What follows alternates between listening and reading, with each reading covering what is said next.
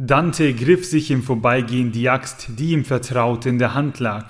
Sie gegen einen Menschen zu richten, war ein beängstigender Gedanke. Er hatte Venedig verlassen, um in den Krieg zu ziehen. Jetzt hat er ihn gefunden.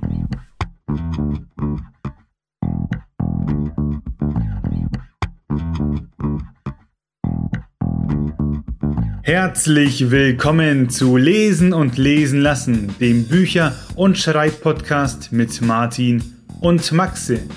Wir wünschen viel Spaß mit dieser Folge.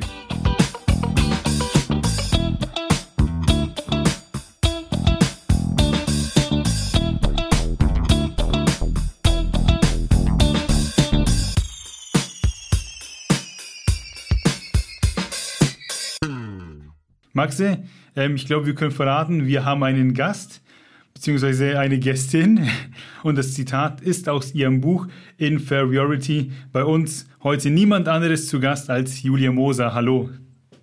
Hallo, schön, dass ich wieder da sein darf. Ja, wir Schön, freuen, dass du wieder da bist. wir freuen uns sehr, denn der, die Lull-Fans der ersten Stunde wissen, dass du damals am 17.02.2021 das erste Mal bei uns warst. Ewig her. Ne? Und damals haben wir über Thriller gesprochen, heute sprechen wir über Infer Inferiority. Ja, so als Eisbrecher, was ist seitdem bei dir so passiert?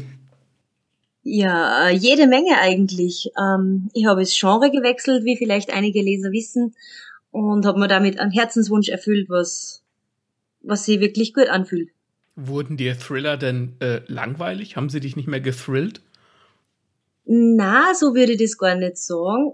Ich würde eher sagen, dass ich mich, dass mich das eher vorbereitet hat auf die Reise, die jetzt antritt, weil durchaus auch Spannungselemente werden immer wieder gebraucht in der Fantasy-Lyrik und ähm, vielleicht komme ich ja irgendwann wieder mal drauf zurück.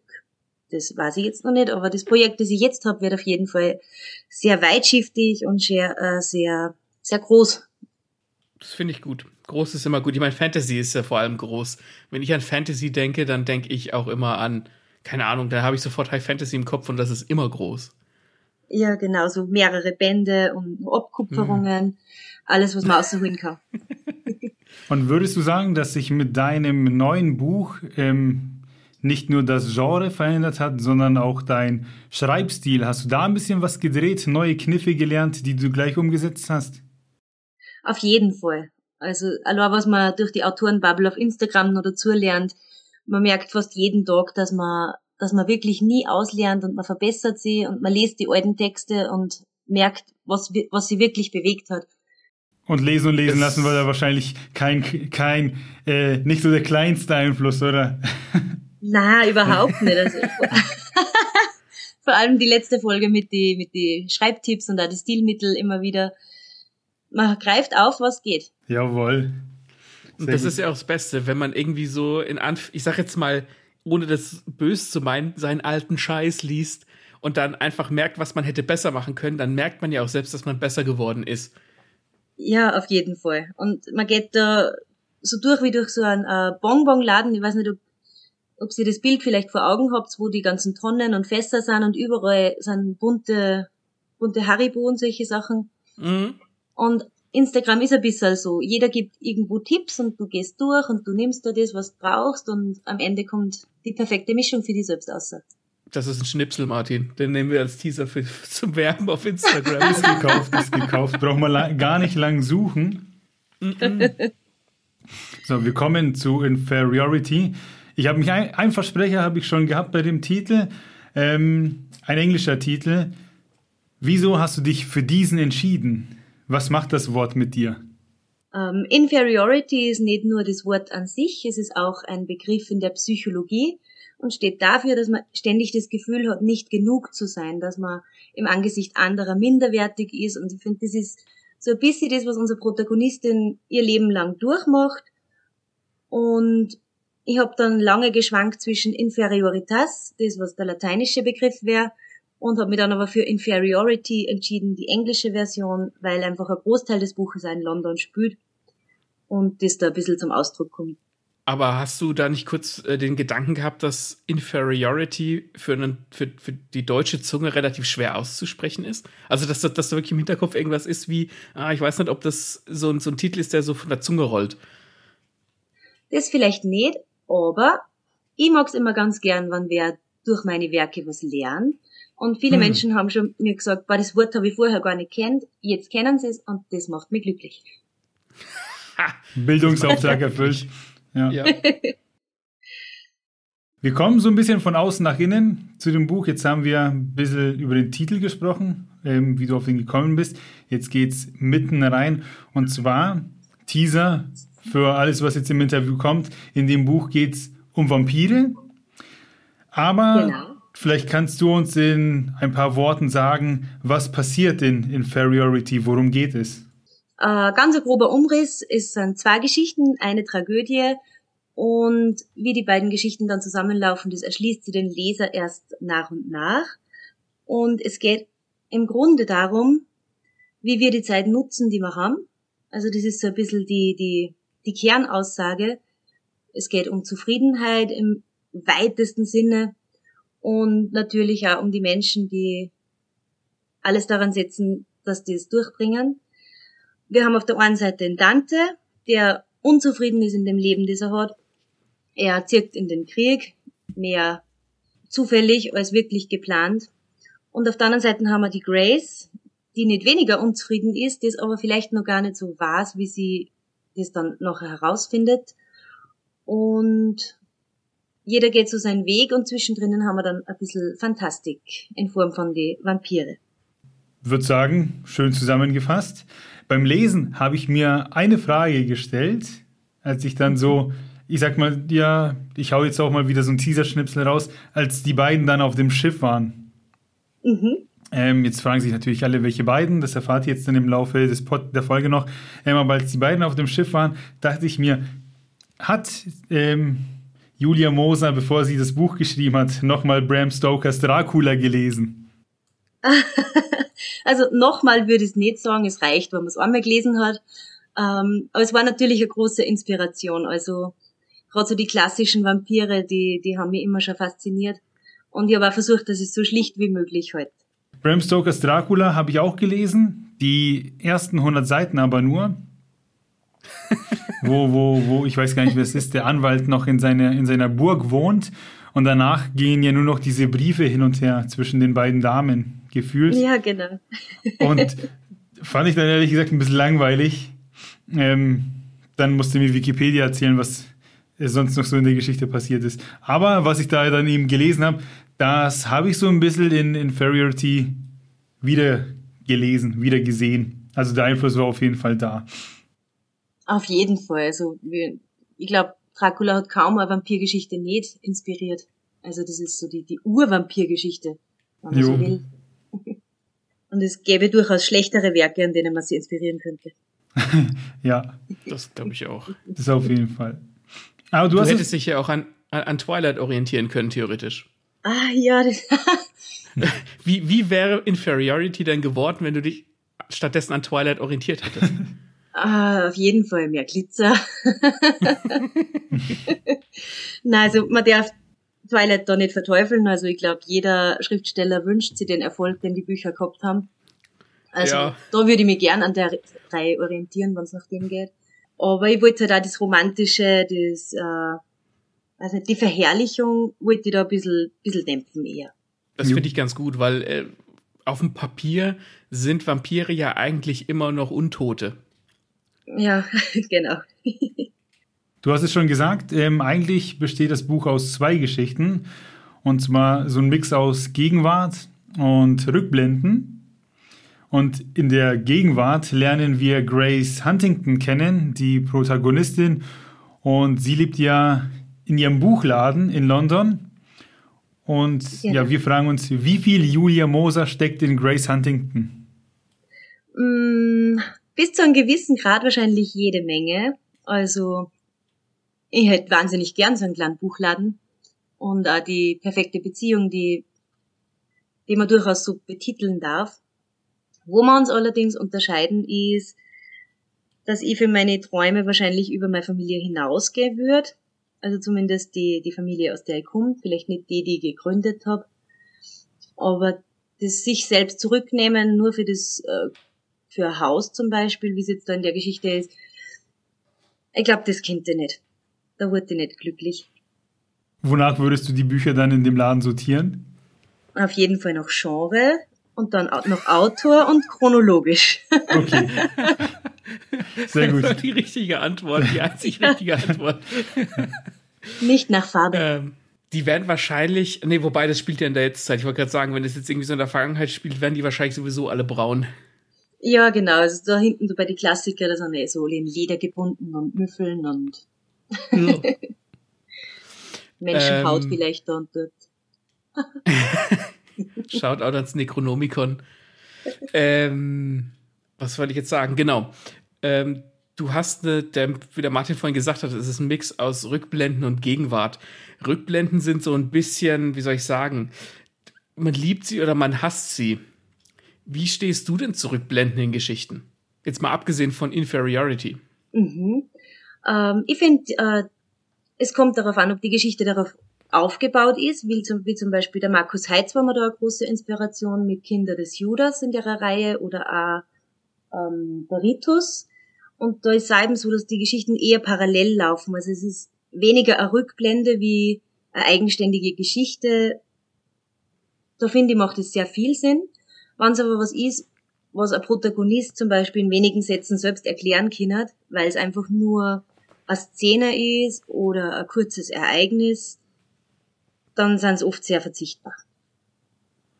Das hast du sehr schön gesagt.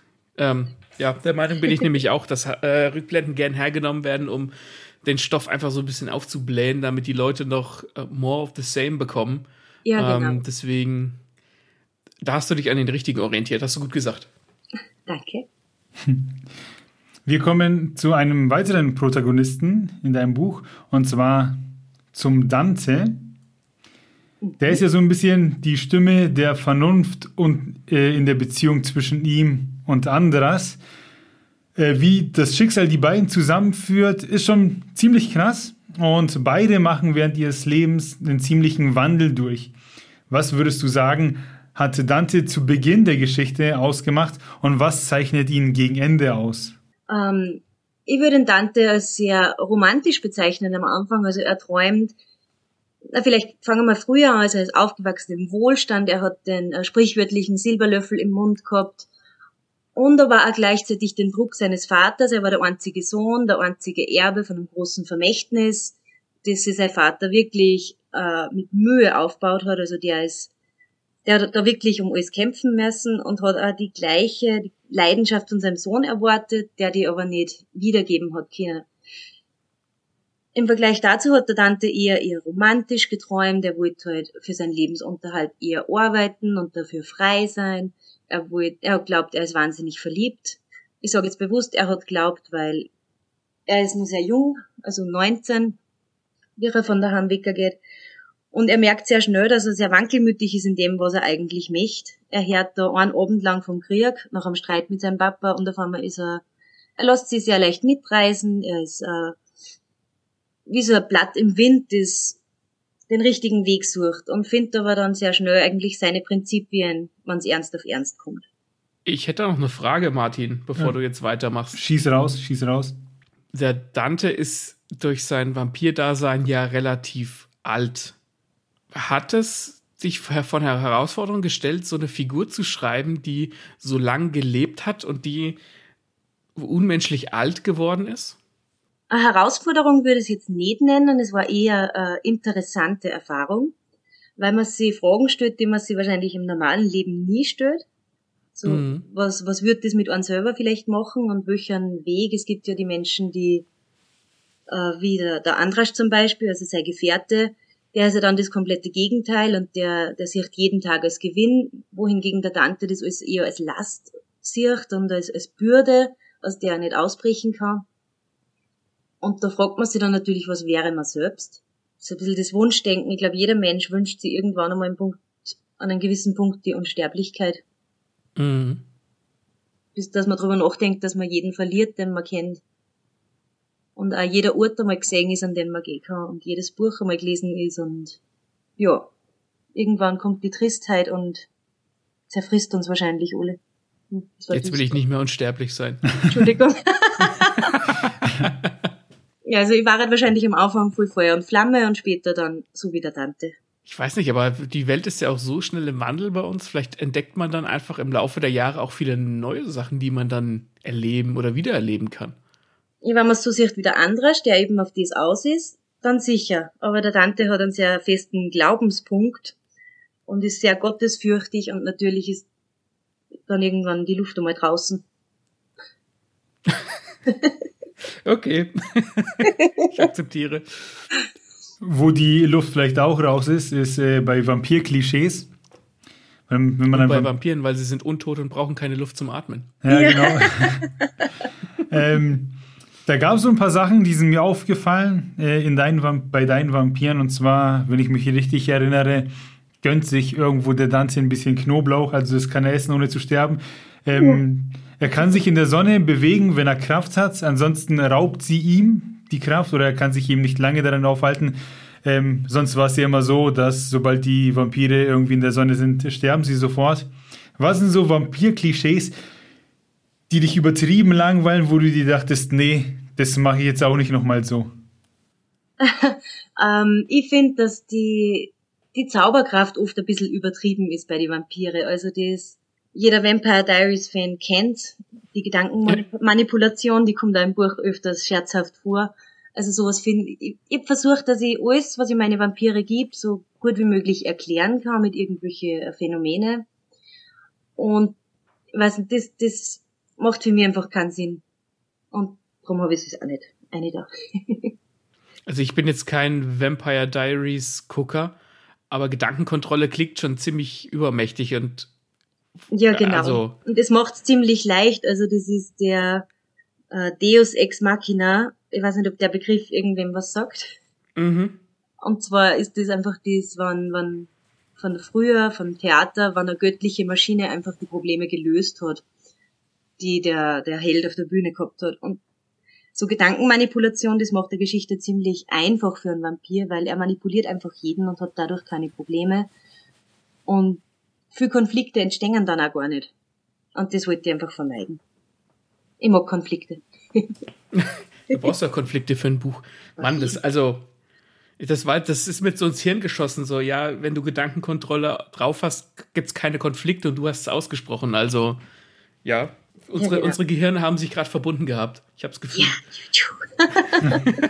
Sie hat deine Gedanken kontrolliert. Du denkst, dass der Gedanke von dir kam. ja, man also Recherche Julia Moser, Julia Moser ist ein Vampir, ihr habt das zuerst gehört. Deswegen nehmen wir jetzt auch äh, erst äh, nach acht auf, ne, wenn die Sonne unten ist. Ja, aber wenn wir bei der Gedankenkontrolle sind, es gibt ja ein Phänomen in dem Buch, also das ist keine Gedankenkontrolle, aber die Gedanken werden, sag ich mal, ein wenig verschwommen, weil die Grace, ähm, die kommt ja ein bisschen, wie soll ich sagen, in den Geschmack von Vampiren, ohne zu viel jetzt vorwegzunehmen, was da so passiert mit ihr und den mhm. Vampiren. Aber sie fühlt sich hin und wieder in eine Richtung gezogen und du beschreibst das, finde ich, sehr cool in dem Buch, warum die Leute ähm, in deinem Buch so auf die Vampire abfahren, weil die ja scheinbar so eine tierische Anziehung haben und man den Vampiren so ein bisschen in die Falle tappt. Man denkt, es ist irgendwie Begierde, aber dabei ist es, weiß ich nicht, irgendwas Gefährliches, wie wenn irgendein Tier ein Pheromon aussprüht und dann kommt es eigentlich nur, um gefressen zu werden. Das klingt jetzt ja. vielleicht all, ja, klingt alles vielleicht so ein bisschen kryptisch für die Leute, die das Buch nicht gelesen haben, aber äh, da wurde, wie soll ich sagen, ein Trick benutzt, ähm, den fand ich sehr cool. Vielleicht magst du da auch noch was dazu sagen. Ähm, zum, zu dem Trick? Ja, zu dem, was, was die, was diese Vampire bei dir eben versprühen, was die so, was die so ausmacht. ja. Ja, es ist zum Beispiel, man, man kennt ja, jeder kennt den Satz, äh, Hunde können Angst riechen und es ist ja im Grunde nur unser Körper, der die chemische Reaktion von die Endorphine und Serotonin und der, da passiert ja was und, und die Sinne sind einfach dahingehend geschärft, dass man solche Gerüche auch wahrnehmen, unbewusst. Und natürlich, es gibt da das äh, zwischen uns Menschen, Man kennt auch den Satz, den kann ich riechen oder den kann ich nicht riechen. Und das hat schon was damit zu tun, weil, weil wir unterschiedlich auf unterschiedliche Gerüche reagieren. Und ich habe einfach meine Vampire solche, solche genetischen Facts mitgeben. Zum Beispiel auch, wenn sie wenn äh, beißen oder küssen, dass einfach so ein gewisses Toxin im Speichel ist, der so eine Art Abhängigkeit führt. Das ist jetzt ist ein bisschen vereinfacht. Aber ja, so im Grunde so funktioniert das so. Finde ich gut zusammengefasst, was da eben in dem Buch passiert. Besser als mein komisches ähm, ähm, Geplapper vorher. ähm, weil das, das fand ich nämlich cool, das mit diesem Toxin, ähm, dass da plötzlich so die Anziehung bei den Leuten waren und sie nicht wussten, ob es Liebe ist oder was da eigentlich mit ihnen passiert. Genau. Lass ich jetzt so im Raum stehen. Ähm, ich, ich wollte eigentlich nur nachfragen, wie die Julia da drauf gekommen ist. Einfache Biologie, würde ich jetzt mal sagen. ich habe mir halt gedacht, was könnte das sein und habe mal versucht, eine neue Lösung zu erfinden. Eben auch wie die Stephanie Meyer wahrscheinlich was Neues gesucht hat, warum es nicht ins Sonnenlicht gehen können. Und so möchte man sie halt wahrscheinlich immer wieder mal neu definieren im Altbekannten. Ja, aber Hormone im Speichel und mit Anziehungskraft und mit dieser Anziehung, die Vampire ja anscheinend auf Frauen ausüben, jetzt mal so ganz äh, mhm. profan gesagt, ist das ja eigentlich wesentlich geiler als Glitzern in der Sonne. Ja, danke. Schreit es in die Welt. ist hiermit getan. Jetzt kannst du weitermachen, Martin. Mag ich. Ähm, jetzt haben wir schon ein paar Namen gehört. Grace, der Andrasch, richtig? Ich habe ihn vorhin einmal Andras genannt, weil ich den Namen so ja, noch nicht gehört habe. Ja, das ist immer ein bisschen verwirrend. aber genau, der ist ja eben aus Ungarn und da heißt es wahrscheinlich mhm. Andrasch. Genau. Ja. Ähm, und dann haben wir noch einen, den Andrew. Wie die Beziehung da jetzt zwischen den Personen ist, erkläre ich mal nicht, will ich nicht vorwegnehmen. Aber es gibt auf jeden Fall noch den Andrew, den Namen liest man in dem Buch die Frage an dich, könntest du seinem Charme widerstehen? Wahrscheinlich nicht. Also ich habe ihn schon so geformt nach meinen Vorstellungen. Er ist ein bisschen mein Adam. ja. also das ist der perfekte Gentleman und everybody's darling. Ich glaube nicht, dass ich widerstehen könnte. Ja, das Wort perfekt, das, das beschreibt ihn ziemlich gut. Da dachte ich mir auch irgendwann so, ähm, mein lieber Mann, du, äh, was kann der eigentlich noch? Ähm, aber hat, hat seine Gründe, warum das kann, was er kann und wieso er so ist, wie er eben ist. Ich glaube, ich hätte ihm auch nicht so leicht, dass man, ne. dass man ohne Spoiler da jetzt durch das Interview kommen. Ne? Aber ich glaube, ich wäre seinem, ich, ich könnte seinem Charme auch nicht widerstehen. Max ja vermutlich auch nicht. nee. Aber die Frage ist doch, könnte er meinem Charme widerstehen? Easy. okay, machen wir bitte weiter. Ja. Ja, wir, wir, jonglieren hier so ein bisschen mit den Namen der Protagonisten etc. Ähm, und deswegen kommen wir mal zurück zum Andrasch. Der, da gibt es eine Szene, da hat der so richtig Angst zum ersten Mal. Und das ist eben im Wasser. Er und Dante treiben im Wasser aufgrund eines Konflikts. Genau. Und da hat Andras zum ersten Mal Angst. Die ja vorher ist er immer sehr kühl und eben, wie du, wie du vorhin schon ja gesagt hast, so ein bisschen mehr da drauf ging von den beiden, beziehungsweise ja, auf jeden Fall hat er Angst. Und die Frage an dich, wovor hast du Angst? Hm, die Frage stellen mir meine Kinder eigentlich ziemlich oft. Und die ehrliche Antwort ist, dass ich einfach Angst davor habe, dass meine Zeit oder die Zeit meiner Lieben auf der Welt zu kurz ist. Und zwar ein Autounfall, äh, äh, ein blöder Zufall, eine Krankheit. Es sind die, die ganz banalen Sachen, die uns jeden Tag treffen können. Nicht so, dass ich jetzt ein Leben in Angst führe, aber das ist das Einzige, das mir wirklich der Gedanke ängstigt mich. Nachvollziehbar. Ich glaube, da haben wir alle so ein bisschen die Angst. Genau, also das so, sind, ja. so Schlangen oder Spinnen, das macht man alles nichts. Auch die Großen nicht? Auch die Großen nicht, na. Bewundere das. Aber gibt's, gibt's nichts, wo du irgendwie sagst, na, das finde ich zumindest ein bisschen unangenehm, sowas Rationales, weiß ich nicht, Dunkelheit, irg äh, irgendwas? Hm, na, wirklich nicht. also ich gehe überall allein hin, ich reise allein, ich, ich is eigentlich auch alles. Ich schaue jeden Film. allein im gut. Dunkeln ich mag zum Beispiel keine Boote, weil ich nicht weiß, was unter mir ist. Ah ja, es, da kenne ich auch wen, der hat das. Der kann sich nicht mal so Videos vom Unterwasser anschauen. Na doch, das geht. Wenn ich auf der Couch sitze, ist alles gut. Aber wenn ich irgendwie so, ganz egal, wie groß das Boot oder das Schiff ist, wenn ich nicht weiß, was unter mir ist, auch beim Schwimmen, im, also in, in einem Pool oder Schwimmbecken oder im Schwimmbad oder so, da schon, aber so im, in einem See oder so, das packe ich nicht. Das, nee, ist mir nicht sympathisch. also hast also Verständnis mit einem Andrasch. ja, also auf Meer treiben, das, da würde ich wahrscheinlich eingehen. Wir, äh, wir haben neulich waren wir in Berlin und haben eine, so eine Bootsrundfahrt auf der Spree gemacht und ich habe fast die ganze Fahrt über nichts gesagt. Ich habe mir das angeguckt, habe dem, hab dem Mensch zugehört, der äh, alles erklärt hat, aber ich habe nichts gesagt. Ich bin ein völlig anderer Mensch, wenn ich auf einem schwimmenden Vehikel unterwegs bin. Ah, okay, wow. Kleine Anekdote von mir an dem am Rande. ja, dann, dann kommen wir quasi vom Wasser in die Luft, weil dann haue ich auch noch einen raus. Vielleicht könnt ihr äh, das nachfühlen. Ich war, saß letztens im Flugzeug und ähm, im Flugzeug sitzen, wenn das Ding startet und plötzlich ist man da mehr oder weniger senkrecht ähm, und fliegt in dieser fetten Maschine, der man vertrauen muss. Und dann ging es irgendwann Richtung Landung und dann habe ich aus dem Fenster geschaut und dann kippt der Pilot halt das Flugzeug und dann bewegt sich dieses Riesending und man hat halt einfach absoluten Kontrollverlust und muss über sich ergehen lassen, was da jetzt passiert und darauf vertrauen, ähm, dass alles gut wird. Und in solchen Situationen habe ich immer Angst, dieser, dass man die Situation nicht beeinflussen kann, wenn was passieren sollte.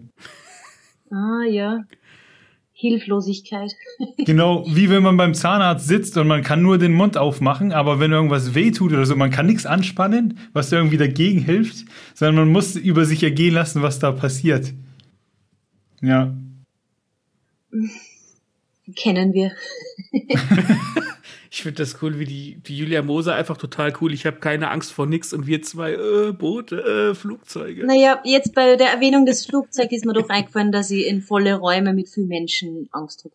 Also weniger Angst, mehr so, so, so allgemeines Unwohlsein.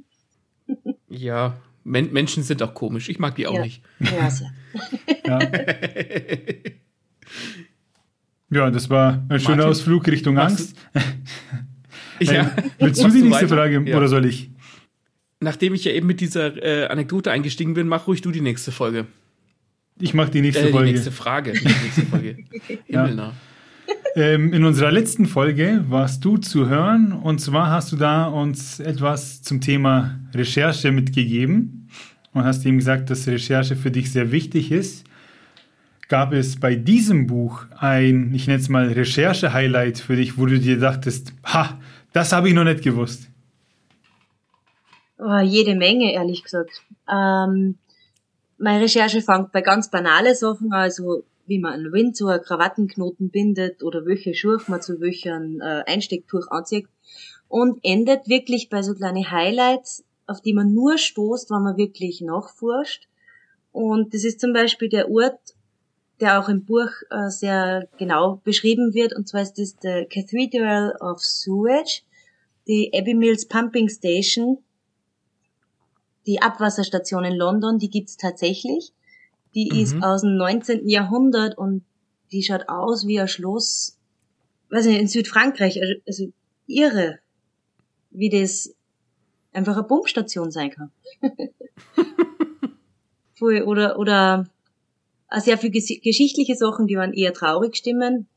Man ist zum Beispiel in Ungarn unterwegs und man, man würde sich gern anschauen, wie die Sachen ausgeschaut haben. Gerade mhm. so ähm, um einen Burgpalast. Und da muss man wirklich feststellen, dass da nichts mehr original ist, weil im Zweiten Weltkrieg einfach alles zerstört worden ist. Mhm. Und es gibt keine Originalgebäude mehr, das du anschauen kannst. Und das ist dann einfach so schade. Das kann ich nachvollziehen, ja. Mhm. Wurde das dann wieder äh, in dem Fall originalgetreu aufgebaut, weißt du das? Mm, es ist nachher viel ergänzt worden, also es ist nicht mehr so, wie es früher war. Gerade die Fischerbastei, die ist erst im Nachhinein dann dazugekommen, die haben es dann schon ähnlich wieder aufgebaut, aber nicht so, dass du wirklich orientieren könntest, wie es im 15. Jahrhundert ausgeschaut hat oder im 16. in dem nur. Bisschen später, wo es braucht. Ja, in der Hinsicht ist der Mensch grausam. Mm, leider, leider. Das, ja. Also Zweiter Weltkrieg hat ziemlich viel kaputt gemacht. Und es geht zum Beispiel ist es auch in Japan so, dass man viele alte Städtchen gar nicht mehr findet, weil die einfach durch die Atombomben auch weggefegt wurden ja. äh, durch den Zweiten Weltkrieg. Also ich kann das sehr gut nachvollziehen. Ja, und da die Osmanen haben wahnsinnig viel schon zerstört, gerade so Kirchen, mm. weil die das einfach, die sind da rigoros vorgegangen gegen die ungarische Bevölkerung und die haben das alles vernichtet. Also sehr dunkle Zeit muss das gewesen sein. Wie bist du dann an die Infos rangekommen? Internet? Äh, viel im Internet und ich schwöre wirklich auf die Reihe Geo-Epoche. Da gibt's ähm, ganz viel detaillierte Heftel zu diversen Themen, auch viel noch mit ähm, Illustrationen, viel Gemälde, wo eben die Sachen noch festgehalten sind, wie es früher ausgeschaut haben. Also da, da schwöre ich drauf. ich glaube, die sehe ich immer in so Bahnhofskiosks. Kann das sein? Ja, ja, ähm, so schwarzes Cover, grün, Geo und mm, mm, mit ja. unterschiedlichsten Themen. Und das Gute ist, dass das alles irgendwie so geschrieben ist wie, wie ein spannender Roman, aber halt sehr, sehr informativ. Also du liest das wirklich gern und du nimmst die Informationen aber auch mit. Und vor allem kannst du es dir daheim hinlegen und wenn du es dann irgendwann mal brauchst, kannst du es wieder rausholen. Praktisch. Genau, also ja. also von der Hanse, wenn wir da eben auf dem Schiff war, sind, also viel stammt von der Geo-Epoche. Das ist jetzt also sozusagen der Geheimtipp, wenn man irgendwas Historisches schreiben möchte. Ja, voll. das oder Zeitmaschine. Weil das, ne? ja, weil das, wenn du, wenn du was Historisches schreibst und gerade vielleicht aus einem Land, wo du, wo, wo du nicht herkommst, da musst du schon sehr genau sein. Also ich meine, wahrscheinlich wird niemand auf historische Genauigkeit bei Inferiority ähm, pochen. Aber wenn man, wenn man sich in die Gefilde begibt, muss man dann schon so genau recherchieren, wie man eben kann äh, und muss das wiedergeben. Und ich glaube, dazu hätte ich zu großen Respekt oder da wäre mir der Rechercheaufwand zu groß, um das tatsächlich selbst zu machen. Mhm. Wie groß war denn der Rechercheaufwand für Inferiority im Vergleich zu, ähm, zu deinen vorherigen Thrillern? Wo der Rechercheaufwand ja auch nicht wenig war. Also äh, Schönes Totes Toriano, da warst du ja, hast du uns auch erzählt, warst du ja vor Ort und alles. Ähm, du, du nimmst da ja, du nimmst dich da ja nicht zurück es ist zum Glück so, dass man das auch wahnsinnig Spaß macht. Also ich weiß nicht, wie das Menschen machen, die vielleicht ein Thema gar nicht interessiert über das Schreiben, weil es vielleicht einen Auftrag haben über das zum Schreiben. Mhm. Aber gerade auch die Reisen sind natürlich mit Kosten verbunden. Das ist halt immer eine kleine Barriere, die uns da ein bisschen bremst. Aber wo es geht, reise ich eigentlich schon gern hin. Ähm, ich würde sagen, dass sie die Recherche verdoppelt, wenn nicht verdreifacht hat. Gerade weil es auch die, wow. die, die Sprache natürlich ich habe mich viel mit Latein und Ungarisch eben auseinandergesetzt, dass ich da die, es sind nur wenige Floskeln, die drinnen sind, aber ich wollte halt einfach, dass die richtig sind. Mhm. Und das, man glaubt immer, es gibt niemand, der wirklich so genau liest, aber ich vor kurzem eine Testleserin gehabt, die hat das nicht fertig lesen können, es war dann ein bisschen zu grauslich, aber die hat mich darauf aufmerksam gemacht, das Wort Franzmann benutze ich einmal im ganzen Manuskript und sie hat gesagt, aber Franzmann taucht erst im 17. Jahrhundert zum ersten Mal im deutschen Sprachgebrauch auf. Also ich wollte nur Wortwiederholung vermeiden und bin genau da eingefallen in das, was ich vermeiden wollte. Das hätte wahrscheinlich auch jeder andere Leser vermutlich einfach geschluckt. Ja, wahrscheinlich. Ich hoff's, weil es steht immer noch drinnen. zum Leidwesen dieser armen Testleserin.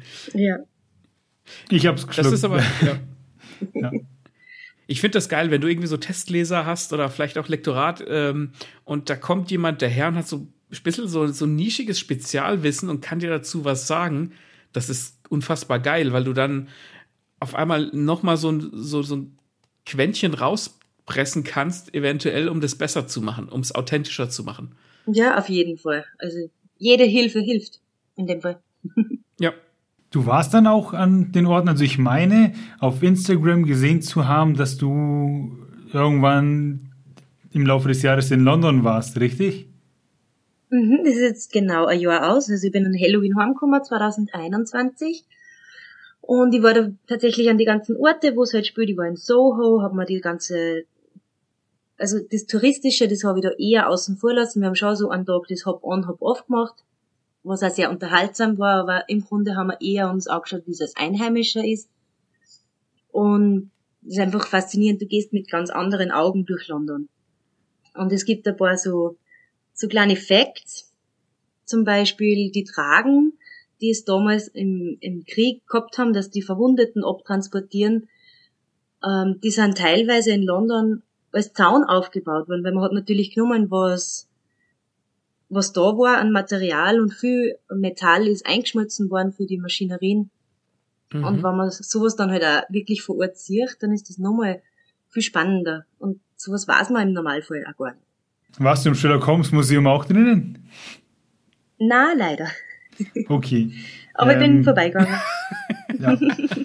War ich schon zweimal drin, finde ich sehr nett. Ähm, finde ich, ist eine Empfehlung. Natürlich nur für Leute, die schon mal Sherlock gelesen haben. Ich glaube, alle anderen werden sich da drin sehr langweilen.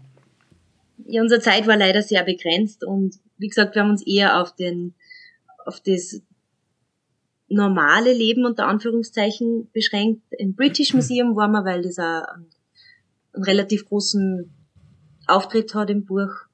Ist da deine Familie eigentlich mit den ganzen Recherchen immer an Bord oder denken die sich, boah, Mutti, ich will da jetzt nicht noch hin, wir haben doch jetzt alles gesehen?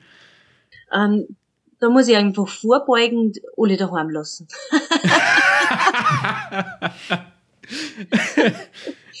ja, also so weit lasse ich es dann gar nicht kommen.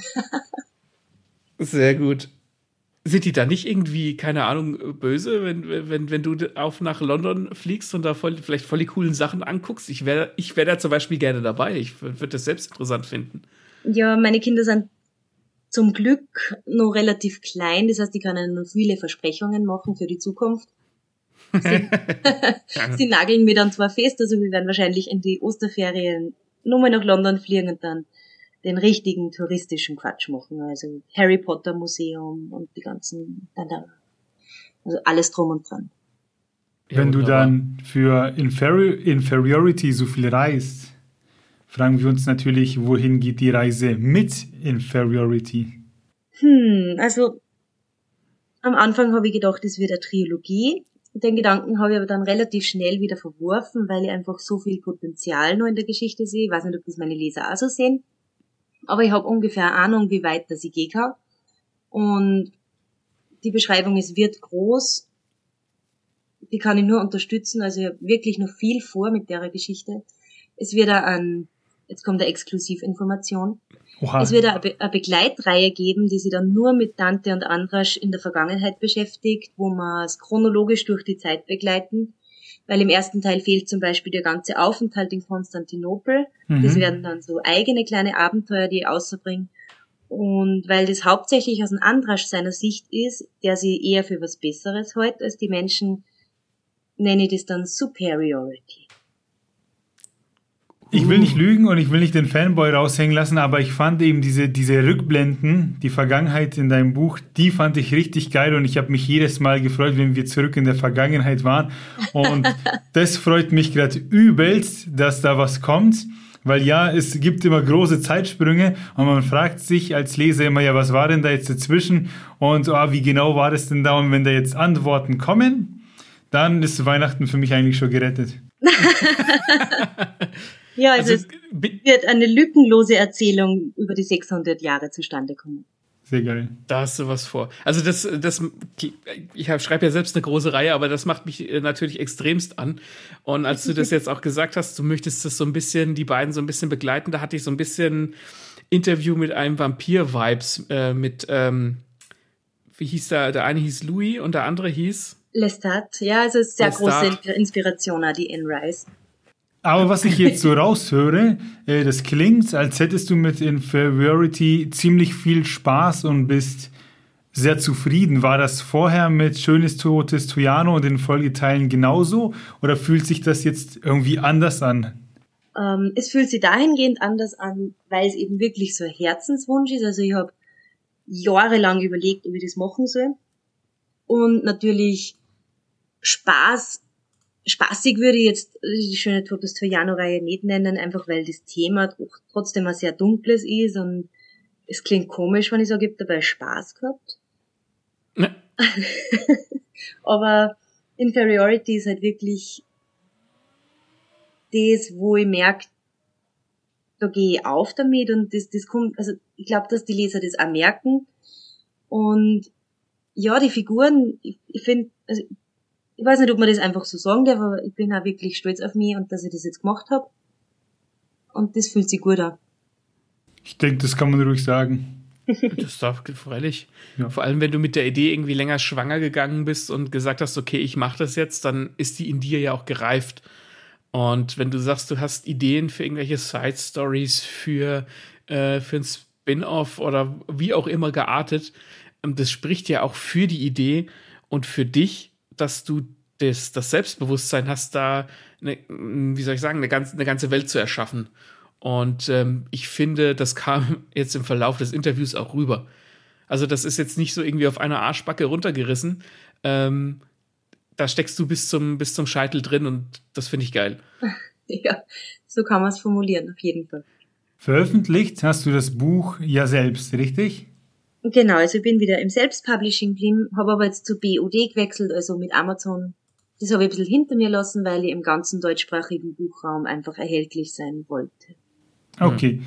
Hast du dann auch Verlage gesucht oder hast du dir gedacht, nee, das ist mein Baby, das bleibt bei mir? Nein, also ich habe mich natürlich bei Agenten beworben, bei Verlagen, habe dann aber gemerkt, es dürfte nicht das sein, das zurzeit gesucht wird. Ich weiß nicht, woran es liegt, vielleicht, weil trotzdem die Geschichte zu verkompliziert ist.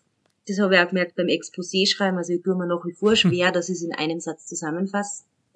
Und das ist halt immer so, der Kritikpunkt, der wahrscheinlich viele Verlage abschreckt. Aber ich hätte, ich wüsste nicht, auf was ich verzichten hätte können. An dem Punkt wachse ich vielleicht auch noch, hoffentlich, und land dann trotzdem irgendwann in einem Verlag. Weil, ja, ich habe das Buch gelesen und ich habe mir gedacht, das ist, das ist ein, ein, einer dieser klassischen Titel, wenn man im Buchladen ist und man denkt sich, ich kaufe mir jetzt irgendwas und man nimmt das. Das wäre auf jeden Fall ein Volltreffer gewesen. Also jeder Verlag, der das, sage ich mal, nicht haben wollte, selber schuld. Also der Typ, äh, der das entschieden hat, gehört gefeuert. Also ja, ich glaube, da spielen viele Faktoren mit. Du musst den richtigen Lektor am richtigen Tag zur richtigen Zeit erwischen. Der ja. muss in der richtigen Stimmung sein und wenn das nicht hinhaut, dann geht's über das Exposé wahrscheinlich schon gar nicht hinaus.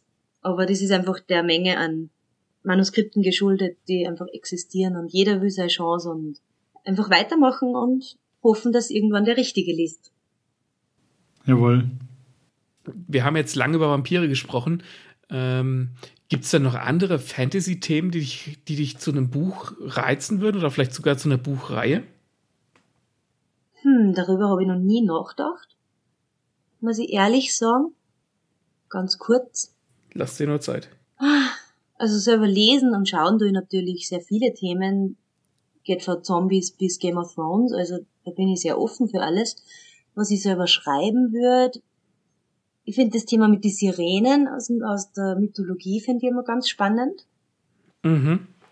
Mm, ja, vielleicht zu sowas. Also, würde ich halt auch eher in der alten Zeit ansiedeln. Mir ein bisschen so an Odysseus orientieren. Also ohne Romantik. ich finde ich finde das tatsächlich ziemlich gut, weil ich das Gefühl habe, dass gerade im Fantasy-Genre zurzeit viel, ähm, ja, so Urban Fantasy und so Portal Fantasy äh, vertrieben ist, was eher so in der Heutzeit eingesiedelt ist. Aber man kann ja viele Themen von heute auch in eine andere Epoche ähm, verorten. Mhm. Und das finde ich so ein bisschen unterrepräsentiert. Deswegen, also wenn du irgendwie die Ilias neu schreiben willst, ich, ich lese das. Sehr gut. Ja, braucht halt dann wieder viel Reden. Muss ich gleich nach Griechenland eine Reise buchen? Ist nicht. ich glaube, da brauchst du aber länger als zwei, drei Wochen. Single-Reise, juhu. Aber im Prinzip war es das zu Inferiority. Wir kommen zu unseren mittlerweile wahrscheinlich weltberühmten Rausschmeißerfragen. oh je. Aber, vor, ähm, aber oh vorher doch noch, äh, würde ich doch äh, noch fragen, weil wir jetzt haben wir ein bisschen was erzählt. Meinst du, wir haben irgendwas vergessen, was wichtig ist zu dem Buch? Was muss man darüber wissen? Was können wir noch dazu sagen? Ähm, brennt dir was auf der Zunge? Ja, hast du da irgendeinen Gedanken zu Inferiority, was man einfach noch vorstellen muss? Ähm, ja, tatsächlich würde ich ganz gern kurz anmerken, dass es scherzhaft, wer mir auf Instagram folgt, der hat das sicher schon das ein oder andere Mal gelesen. Ich verkaufe es ganz gern als Fantasy Light, weil ich denke, dass die fantastischen Elemente sehr gering gehalten werden. Also es, man kann es ein bisschen sehen als Bindeglied zwischen normalem Roman und Fantasy. Also für alle Menschen, die eher Thriller lesen oder historische Romane und sich mal denken, na, vielleicht einmal eine Spur mehr, für die ist Inferiority. Also ich find, fand das alles wunderbar realistisch. Ich habe sozusagen geglaubt, was da passiert. Auch das Ganze mit den Vampiren äh, war gut eingepflegt. Hat gar, nicht so wie Fan hat gar nicht ja. wie Fantasy gewirkt, sondern ja, tatsächlich wie äh, Historie äh, plus. Also war gut. ja, genau. ja. Mit ein bisschen Knoblauch drin. Ja, genau, Historie with Benefits. Neues Subgenre erfunden. Genau.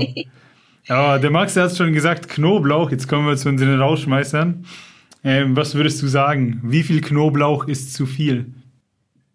Ähm, auf die Anf also wenn, wo in einem Rezept steht, geben Sie eine Zehe Knoblauch dazu, dann landet bei mir meistens eine ganze Knolle.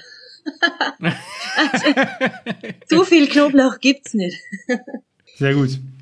Diese Antwort habe ich gespürt. Ja. ja. ich habe sie geschmeckt, ich schmecke die Antwort. Ähm, Gutes Bruschetta mit äh, Knolle Knoblauch. Mm. ich weiß nicht mehr, wer von den beiden das im Buch macht, ob es die Grace war oder ihre Freundin. Eine von beiden macht es auf jeden Fall. Sie fotografiert ihr Essen. Fotografierst ja, du dein Essen?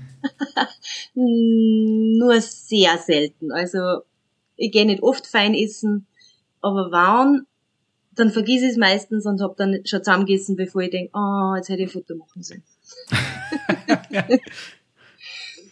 Aber hin und wieder erwische ich eins, bevor es ist.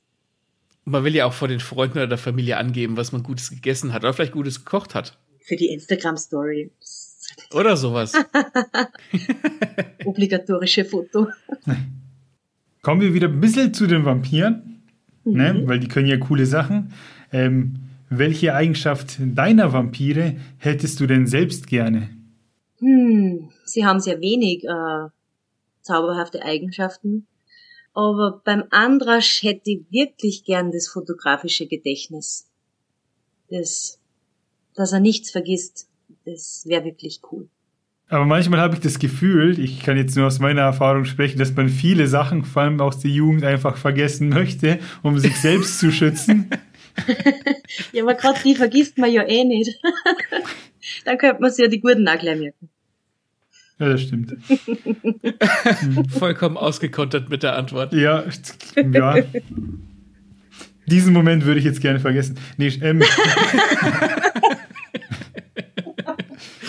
was ich nicht vergessen habe, was ich gesehen habe, auf Instagram in deiner, in deinem, wie nennt sich's, in der Biografie, in der Bio, da steht Haus Slytherin. Und mhm. ist das nicht mittlerweile ziemlich Mainstream? Wollen nicht alle irgendwie mittlerweile Slytherin sein? Ja, aber ich bin auch schon ziemlich alt und ich war ein Slytherin, bevor es cool war. Sehr gut. Sehr gut. Oh, Junge. Mit viel Fragen habe ich gerechnet, aber nicht mit dir. und dann haben wir noch eine, weil ja. Jetzt geht es ja schon in Richtung Weihnachten, besinnliche Zeit. Vielleicht hat der ein oder andere ja dann auch Inferiority unterm Weihnachtsbaum. Und heute geht es nur um dich. Und falls deine Fans, Familie und Freunde zuhören, was wünschst du dir zu Weihnachten? Puh. Hm.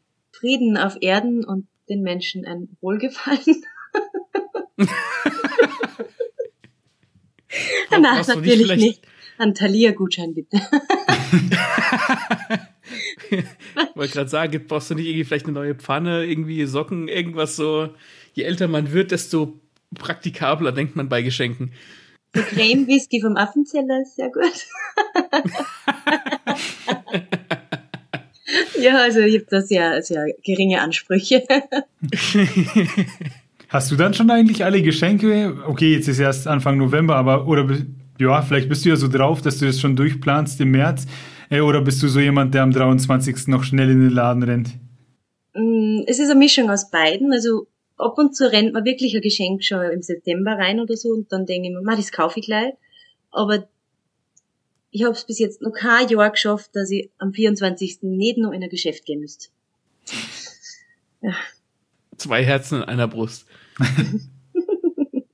ja, sehr cool. Dann sind wir eigentlich auch schon durch. Uns bleibt nichts anderes übrig, außer zu sagen, ähm, vielen Dank. Hat großen Spaß gemacht.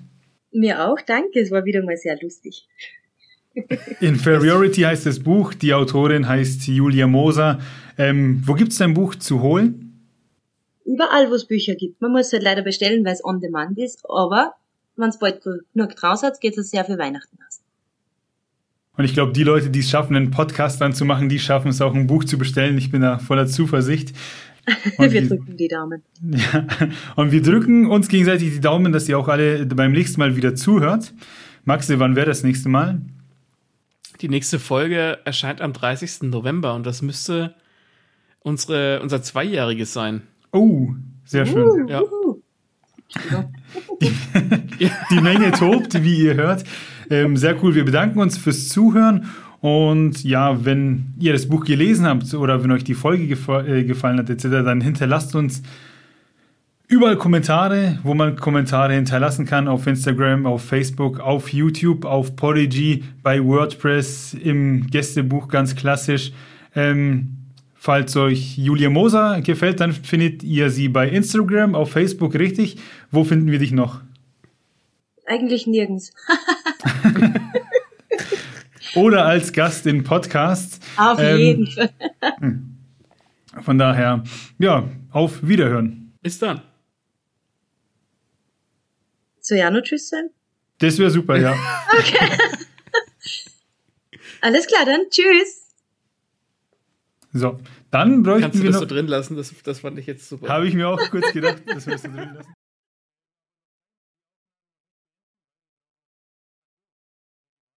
Mir ist einmal eine sehr schlagfertige Antwort im richtigen Moment eingefallen. Und zwar bin ich beruflich in der Gastronomie unterwegs und über den Herrn sei Schnitzel gebracht und es hat ein bisschen länger gedauert äh, als üblich und habe mich dann entschuldigt beim Tisch und er hat dann gesagt, ah, nicht so tragisch, solange kein Zaun drauf liegt oder so.